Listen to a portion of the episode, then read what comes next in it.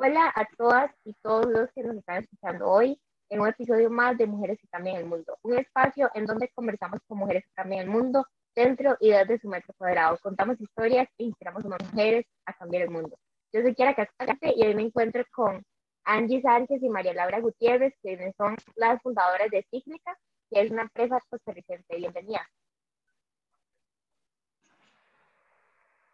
Hola, Kiara. Gracias Nosotras encantadísimas de estar por aquí. Gracias por acompañarme en este episodio y bueno, me gustaría que se presenten para que los y las, y los que nos están escuchando sepan un poco más de ustedes, eh, de, de, más allá de cómo fundar Cíclica, eh, quiénes son ustedes o, o qué han hecho.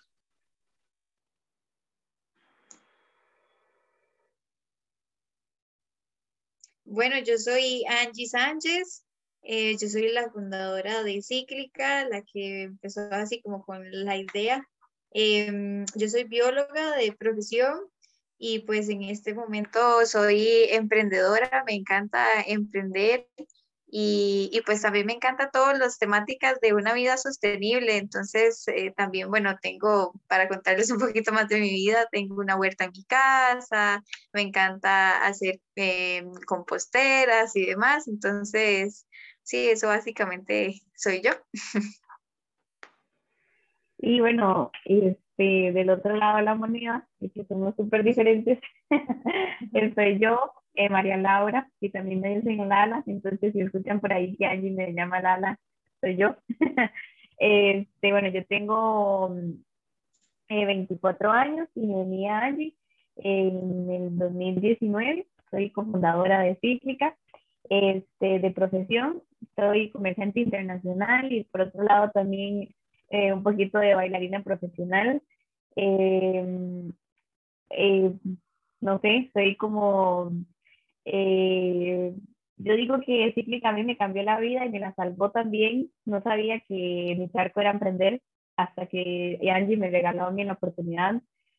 así que yo estoy enamorada de lo que hacemos en Cíclica, de lo que es emprender también, porque todos los días se aprende algo nueo eh, y pues encantada también de estos espacios que nos regalan eh, siempre las personas. Entonces, pues eh, podemos empezar con tus preguntas, Kiara.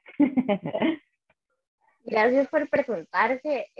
yo las los contacté porque me encanta lo que hacen y, y había visto un poco, digamos, de, de, de ustedes, ya más allá de, pues de, de, y quería saber, primeramente, ¿Cómo fue ese proceso que ustedes iniciaron con el negocio? ¿Cuáles retos han tenido eh, como, pues, como emprendedores en este proceso?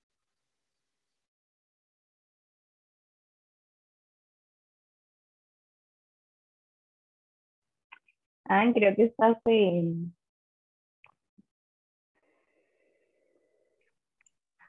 Nosotras empezamos este emprendimiento, pues primero como una idea pequeñita de mm, vender copas menstruales a, a, mis amigas, pero las amigas le empezaron a contar a las amigas y luego a más amigas y la ola se hizo un poco grande. Entonces ahí fue cuando nos unimos eh, como esta fuerza, ¿verdad? Para poder llevar a Cíclica a otro nivel y dijimos, bueno, queremos hacer estas copas menstruales acá en Costa Rica y ese fue nuestro primer reto, poder encontrar eh, dónde hacerlas, cómo hacerlas y empezar desde, desde cero un producto.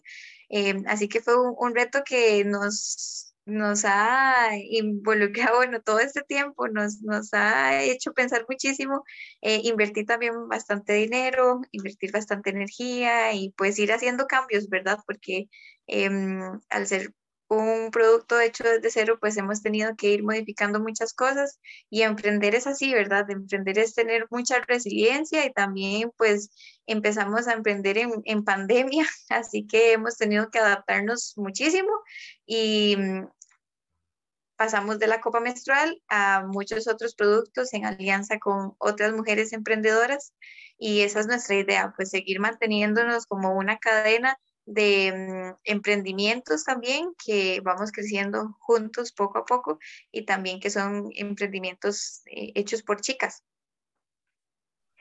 Sí, yo creo que añadiendo esto que Angie dice, eh, pues el reto más grande ha sido siempre, y siempre creo que lo va a hacer, es como poder generar estos productos que sean siempre nacionales, porque ya es conocido a nivel mundial prácticamente que Costa Rica es un país caro y para nosotros uno de los valores que nos guían siempre es que todos nuestros productos sean económicamente accesibles.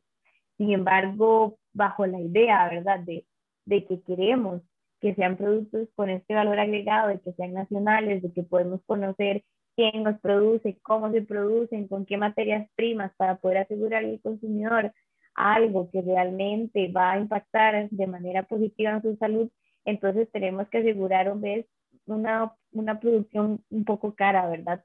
Entonces, este ha sido ¿verdad? un reto bastante importante para nosotros de cómo generar a nivel pues, estratégico menores costos de producción, pero al mismo tiempo poder ir manteniendo este encadenamiento, ¿verdad?, de que nos interesa generar reactivación económica a nivel nacional y que también se tengan productos que son de calidad, porque realmente importa mucho de dónde vienen estos productos porque son para la salud, no es cualquier otro producto, ¿verdad?, que puede ser un poco, se puede tomar un poco más a la ligera. Eso que ha mencionado de qué importante, digamos, se toman ustedes en serio, porque es muy importante que uno como emprendedor pues se tome en serio más allá, no solo, ok, vamos a tener ingresos económicos, sino de qué forma esto va a ser sostenible y de qué forma, como ustedes decían, lo queremos hacer local y queremos que sea un encadenamiento y que, y que han dimensionado de mujeres. Y con esto les quiero preguntar a las dos, primero, responder? Eh, ¿Qué enseñanza ha sido, este, o cuál ha sido una de las enseñanzas que les ha dejado trabajar con mujeres?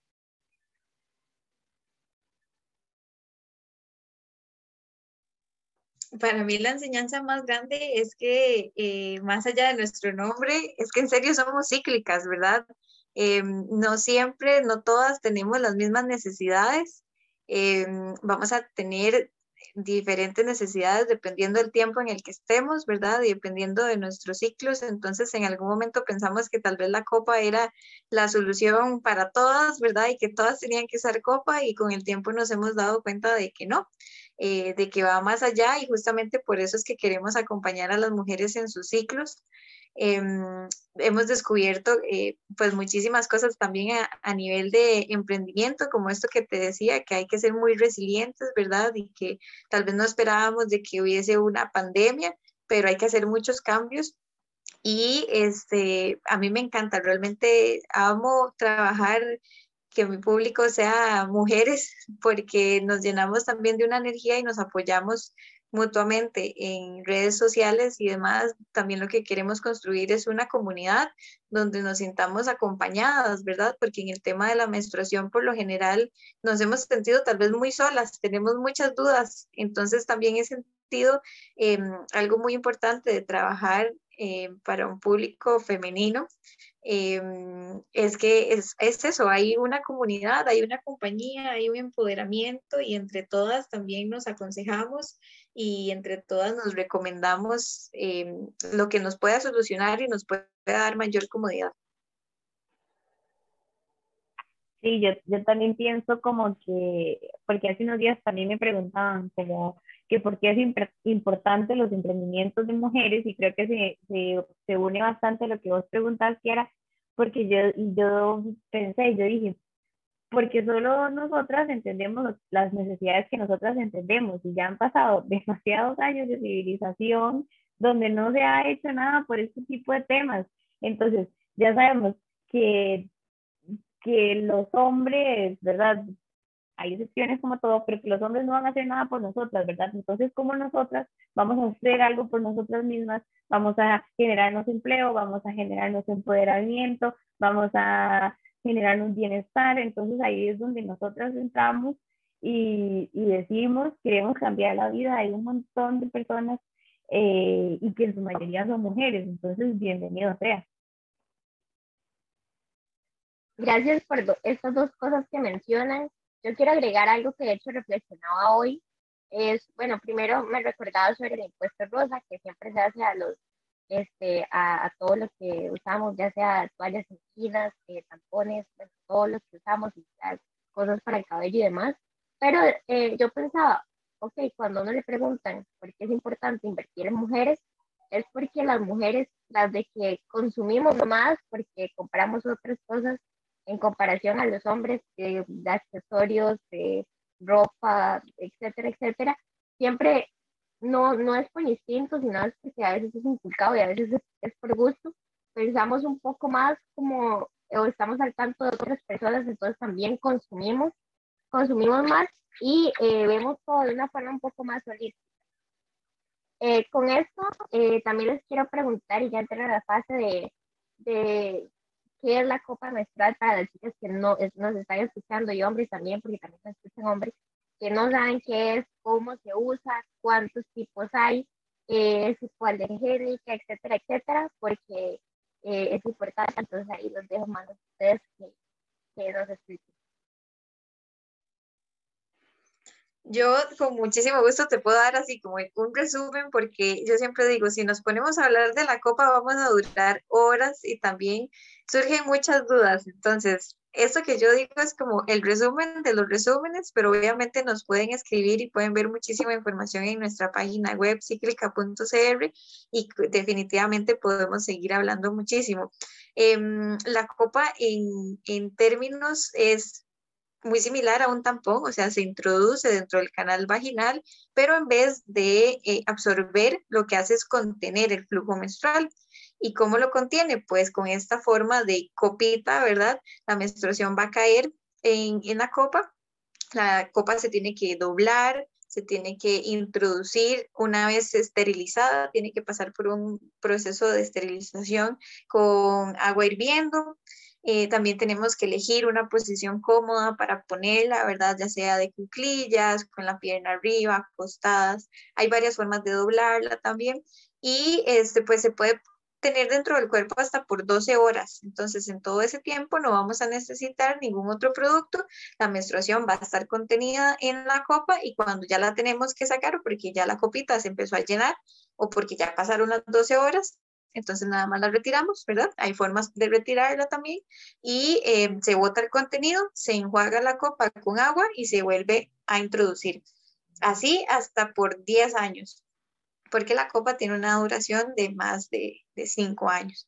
Entonces, em, eso sería como el resumen y además es de silicón quirúrgico, entonces este material es totalmente hipoalergénico y se puede utilizar dentro del cuerpo em, pues por mucho tiempo porque es el mismo material que se utiliza en implantes de seno, implantes de glúteos. Entonces está comprobado de que no va a, mm, ni a absorber ni a liberar ningún tipo de componente en nuestro cuerpo y por ser reutilizable también es súper amigable con el ambiente porque no estamos generando desechos.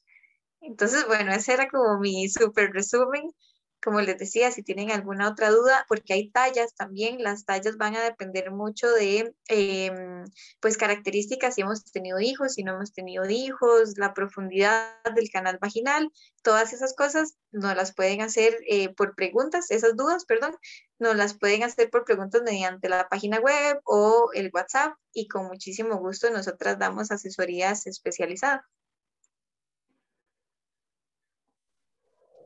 No sé si Mari quiere agregar algo o así. No, yo creo que Angie hizo una súper buen resumen. ok, bueno, ahorita ya esta sería la penúltima pregunta eh, que va más relacionada al tema del podcast y es eh, para ustedes, ¿cómo es o qué hace eh, una mujer que cambia el mundo?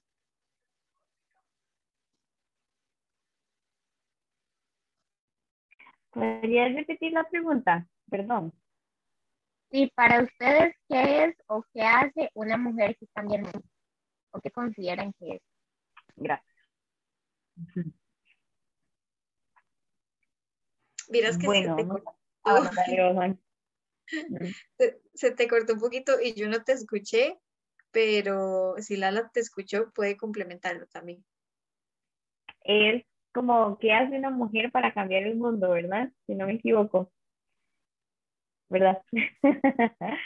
bueno, yo creo como que mm, son muchas cosas, hay mucho que hacer y esto es algo que Angie y yo siempre hablamos porque la misión y la visión de Cíclica eh, es muy grande, es gigantesca y, y entonces la gente, los profesionales en las consultorías y asesorías que siempre tenemos nos dicen, ustedes no van a lograr hacer eso, ¿verdad? Entonces yo siempre defiendo como a capa y espada esto porque yo digo, es que, es que yo me quiero morir intentando lograr lo que Significa quiere hacer y yo sé que nos va a costar muchísimo y nos va a costar montones, pero realmente esa es la razón por la que nos levantamos todos los días a las seis, antes de las seis de la mañana, porque eh, emprendiendo uno siempre vacila y uno dice, ¿cómo así? Esto es mi propia jefa. Pero es más difícil de lo que uno puede imaginar porque realmente qué es lo que a uno le puede generar la motivación para que sin uno no tener un jefe, no tener nadie que le estoy diciendo, tiene que llegar hasta ahora a la oficina, uno se pueda levantar, ¿verdad? Entonces, yo creo que realmente eh, desde las diferentes perspectivas de donde las mujeres podemos ir trabajando para cambiar el mundo, siempre tiene que existir esta parte de, de la sororidad y el empoderamiento. Creo que no, que no puede haber, digamos, un, un, un impacto diferente, no sé cómo, cómo explicarlo, porque eh, me parece que hemos sido siempre el género olvidado, el desagrado, el que todavía en pleno 2021 escuchamos precandidatos presidenciales decir que somos demasiado sensibles para estar en política, que esto, que lo otro. Entonces, realmente la manera en la que yo pienso que las mujeres podemos cambiar el mundo es buscando las excusas para convertirnos en mujeres más empoderadas eh, socialmente, con nuestro cuerpo, económicamente, porque al final de cuentas terminan siendo canales que nos conducen a sentirnos y a poder desarrollarnos de manera social, educativa, profesional, y al final de cuentas eso se termina transformando en eh, sociedades mejores, porque las mujeres somos quienes tenemos una labor súper grande a nivel de nuestra familia de, de, de poder generar o sembrar las semillas que vienen para el futuro. Ya, ya me puse súper existencial, pero, pero eso ya está como comprobado también, este, de que si hay mujeres sanas que planifican sus familias, que están empoderadas con su cuerpo, que deciden cuándo tener hijos, cuándo no tener hijos, entonces hay economías más fuertes, entonces estamos hablando de que en general, en general va a haber un cambio en el mundo. Entonces, de ahí es donde yo creo que las mujeres deberíamos de decir, este es el impacto que quiero lograr y, y hacerlo en, en, en, la manera que gusten. Ya eso sí es opcional y, y para eso hay creatividad y diversidad del pensamiento. Ese es el, el, fin, al, fin, al final de cuentas. Ay, ya yo hablé mucho. Sí, yo solo quiero agregar a, a, todo eso que apoyo totalmente de que una mujer empieza a cambiar el mundo desde que se conoce a sí misma. Y creo que con el tema de la menstruación hemos estado muy desconectadas de nosotras mismas y como que esto es algo muy de una sociedad un poco machista de que nos habían dicho de que la menstruación es algo sucio, que es algo que tenemos que ocultar, que es algo del cual hasta nos tenemos que avergonzar y demás, ¿verdad? Y en algún otro tiempo era como de que estábamos enfermas, que éramos impuras y etcétera.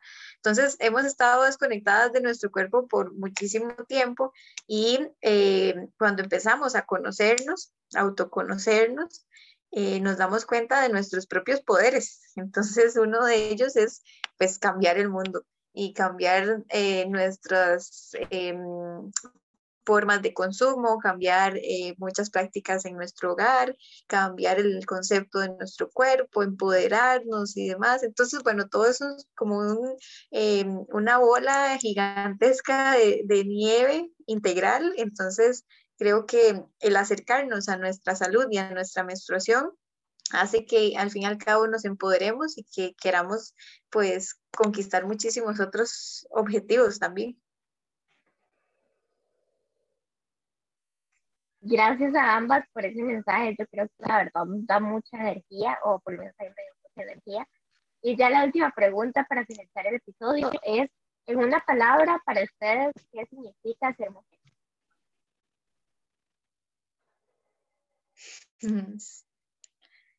Wow, eh, con la menstruación yo creo que esto se ha transformado muchísimo porque empezando porque eh, antes decíamos, bueno, una mujer es la que parece ser una mujer o se siente una mujer y demás, pero bueno, acá yo quiero traer el tema de que no solo las mujeres menstruamos, ¿verdad? También están los hombres trans que siguen teniendo un ciclo menstrual, em, que se consideran y que se reconocen como hombres y siguen teniendo su menstruación. Entonces, bueno, partiendo de ese hecho, eh, creo que una mujer es la persona que se sienta mujer. queda muy en, cada uno, ¿verdad? Pero bueno, ese es como mi concepto.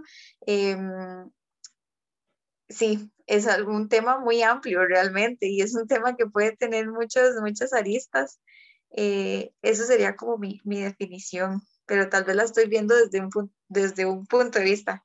Vamos a ver qué dice Lala. Bueno, eh, no lo había pensado así, pero bueno, si yo me siento mujer, creo que voy a decir algo muy cliché, pero creo que, que aplica porque yo creo que ser mujer es ser cíclica. es ser cíclica porque en general eh, es, muy es muy integral todo lo que nos pasa por dentro, lo que nos pasa por fuera, las etapas de la vida. Eh, es eso, y creo que nosotras, eh, quienes nos sentimos mujeres, eh, es que lo sentimos fuerte, es, es, esas, esas etapas, esos cambios. Así que voy a decir eso. Me gustó. Lo apoyo. Muchas gracias a ambas por ser parte de este episodio, por ser mujeres y también el mundo. Y gracias a todas las personas que nos escuchan. Nos vemos en el siguiente